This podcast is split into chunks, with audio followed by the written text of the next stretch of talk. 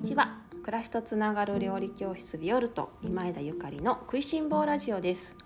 このラジオは岡山県岡山市にキッチンスタジオを持つビオルトがお送りする食いしん坊の食いしん坊による食いしん坊のためのラジオです。お料理のこと暮らしにまつわること美味しい未来につながるお話を岡山県より配信しております。食いしん坊ラジオでは皆様の食にまつわるご質問やご相談をお受けしております。今日の夜ご飯何にしようというようなお悩みからお料理に関するご質問などお聞きいただいております。音声配信のメッセージ機能やホームページ SNS などからお知らせください。皆様からのお便り楽しみにお待ちしております。おはようございます。今日は3月27日土曜日です。いかがお過ごしでしょうか？もう3月27日ということでもう年度末ですね。私はこのような仕事をしているので年度末年度始めだからといって何か大きく環境が変わるっていうことはないんですけれども、まあ、子どもたちの進級だったりとかそしてまあ会社会社などでね働かれている方にとっては今ちょっと年度末年度始めで一番お忙しい季節なんではないかなと想像していますが皆様いかがでしょうか。私も忙しい時はあのなかなかなんだろうな忙しいが循環しすぎてゆっくりご飯を食べて体を休めたいのにそれすらできなくてなんかもやもや体の体調ももやもやしてしまうこともあるあるんですけれども、まあ、簡単でもいいのでねあのご飯と美味しい卵ご飯とか美味しい卵かけご飯とかそれからお味噌汁美味しいお味噌汁とかね塩むすびとかなんか簡単でもいいのであの美味しいものでね体を体とそしてあの大事な大事な心を癒していただけたらと思います。ぜひあの体調整えて頑張ってくださいね応援しておりますさて昨日献立、えー、の話をさせていただいたんですけれども食べる順番って大事だよねっていう話をさせていただいたんですがレターをいただきましたのでご感想のレターをいただきましたのであのせっかくなのでご紹介させていただきたいと思います。こんにちは。いつも家族でラジオを聞かせていただいています。昨日のラジオのどんな順番で食べたいかというお話にうんうんとうなずいてしまいました。ラーメン屋さんで餃子が出てくる餃子が最後に出てくる落胆を思い出し本当にそうだなと思いました。ということで分かります。めっちゃ分かります。多分このラジオの前であの聞いてくださってる皆様も「うんうん」って「分かるあるある」って言ってくださってる方多いのではないかと予想しておりますがいかがでしょうか。私もたまにラーメン屋さんに行くんですけれども餃子は最初に食べたいですよね。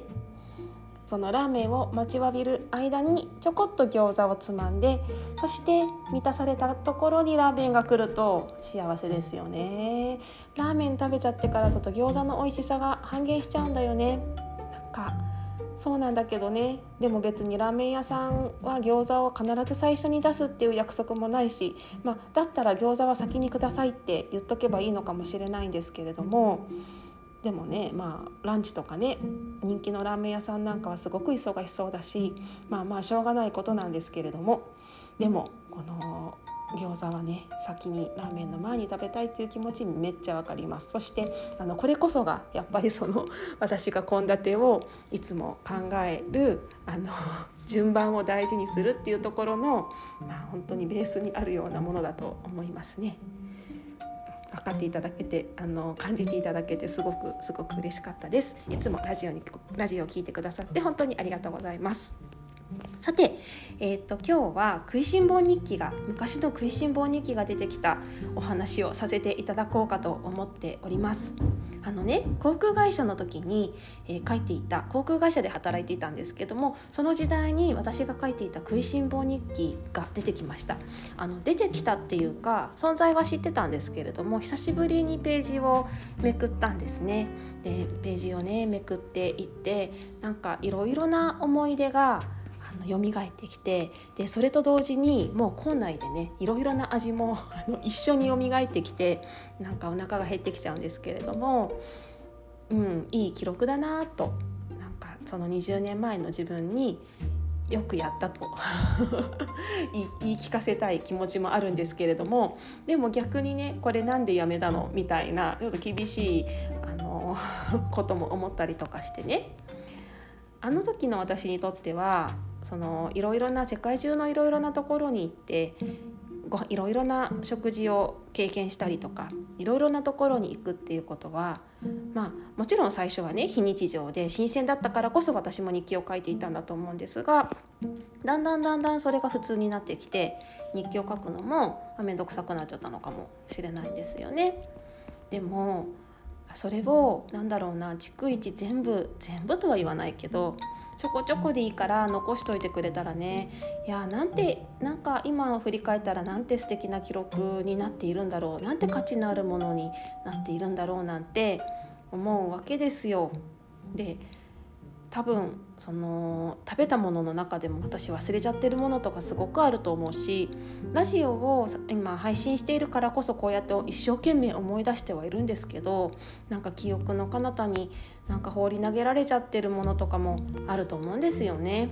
まあそれはそれで仕方がないけどそして実際ね今自身今の私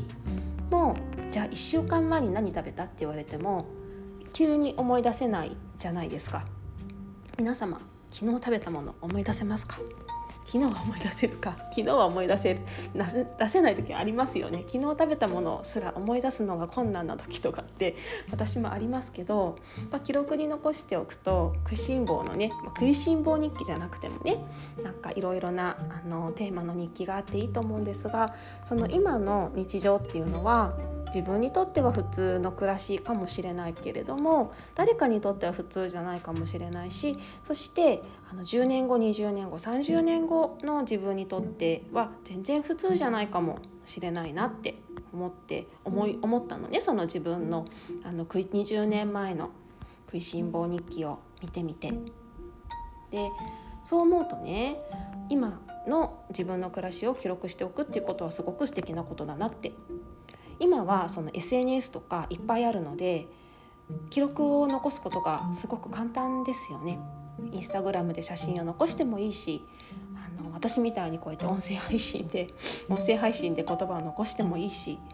さまざまな記録の残し方がありますがそれを後から自分が振り返った時に何かなんか学び後から学びになることもあのあると思うしねあと、まあ、これはいつも言ってるんですけれども言葉にすることってなんかすごく自分の中でもうん、なんだろうな自分の中でも考えをまとめるのにすごく有効なことだと思うので日記をつけるっていうことはすごくすごくいいことだと思います。でねその食いしん坊日記の中にあの書いてあった出来事はちょっとずつこの音声配信でもご紹介していけたら楽しいななんて思ってるんですけれどもその日本の日本各地に飛んだ時の思い出もいろいろ書いてあるわけですよ。私は大学卒業して新卒ですぐに航空会社に入ったので、あのまあ、日本もねそんなにいろんなところに行ったことがなかったのね。で東京出身で、まあ、その首都圏とか、まあ、その辺りはいろいろ旅行とかでも行ったことあったけれどもあのと京都とか、まあ、そういうなんだ修学旅行に行くようなところとかはあったけどそれ以外の地方都市はそんなに行ったことがなかったしね。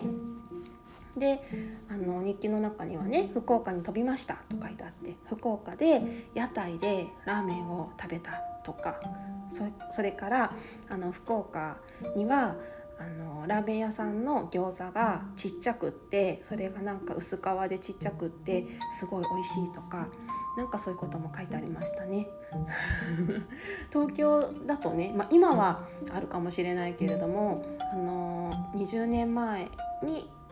大学生を卒業してすぐに航空会社に入った私にとっては福岡でラーメンを食べることすらすごく新鮮で楽しかったっていうのがひしひしと伝わってきました。あとはね名古屋でひつまぶしを食べたとか。ひつまぶしもねなんかあのうなぎをねあのうなぎをちょっとちっちゃく切ってのせたものですけれどもああいうのもやっぱり本場で食べたっていうことがすごく嬉しかったですしその日記っていうのは私が入社して本当に1年目の飛び始めた飛行機に乗り始めた時に書かれていたんだけれどもこれ続けてたらめっちゃ楽しかったなと思っています。普通だと思っていた日常でも、まあ、だんだんそれが、あの変化していくものですよね。うんだからその今のね日常もいつか変化していつかというかもうこのね1年間の変化この時代の変化っていうのはすごく大きいのでこんなこと私が言わなくてもあの皆さんご承知の通りだと思うんですけれどもやっぱりその時のあの日常っていうのは日常っていうのは本当に変化していくものなので何か記録に残していくといつかの自分のね役に立つというかなんかすごく懐かしいいい思い出になるような気がしています。私もあの今日もまた頑張って食いしん坊日記を書こうと思います。最近ここ23年ぐらいねまたちゃんと書こうと思って毎日食べたものを記録しているんですけれどもそのコロナのせいでコロナのせいなのよこれは。1年ぐらい前からねぱったりと全然書かなくなってしまってまあ書かない書かない書けないっていうことはまあそういう自分がそういう精神状態というかすごく忙しかったり疲れてたり書く気がないっていう精神状態なわけでまあその空欄空白も思い出の一つなんだけれどもだからまあそれはそれでねいいかなと思うんですがあまりにも空欄なので でなんかノートに書く気分がね私最近なんかノートに書くまでの気分が乗らないのでずっとこのインターネット上にね記録を残しているんですけれどもなんかインターネット上だと記録もあの残しやすいんですがやっぱりその3年日記とか5年日記とかそういうものにちゃんと書ける書ける自分であるっていうのもなんかそういう自分でもありたいななんて今でもまた思っています。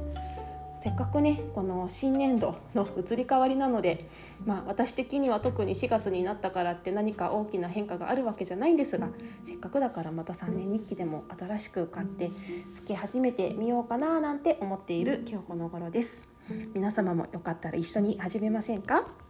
それでは、えーと、今日も美味しい一日をお過ごしください。暮らしとつながる料理教室ビオルと今井でゆかりでした。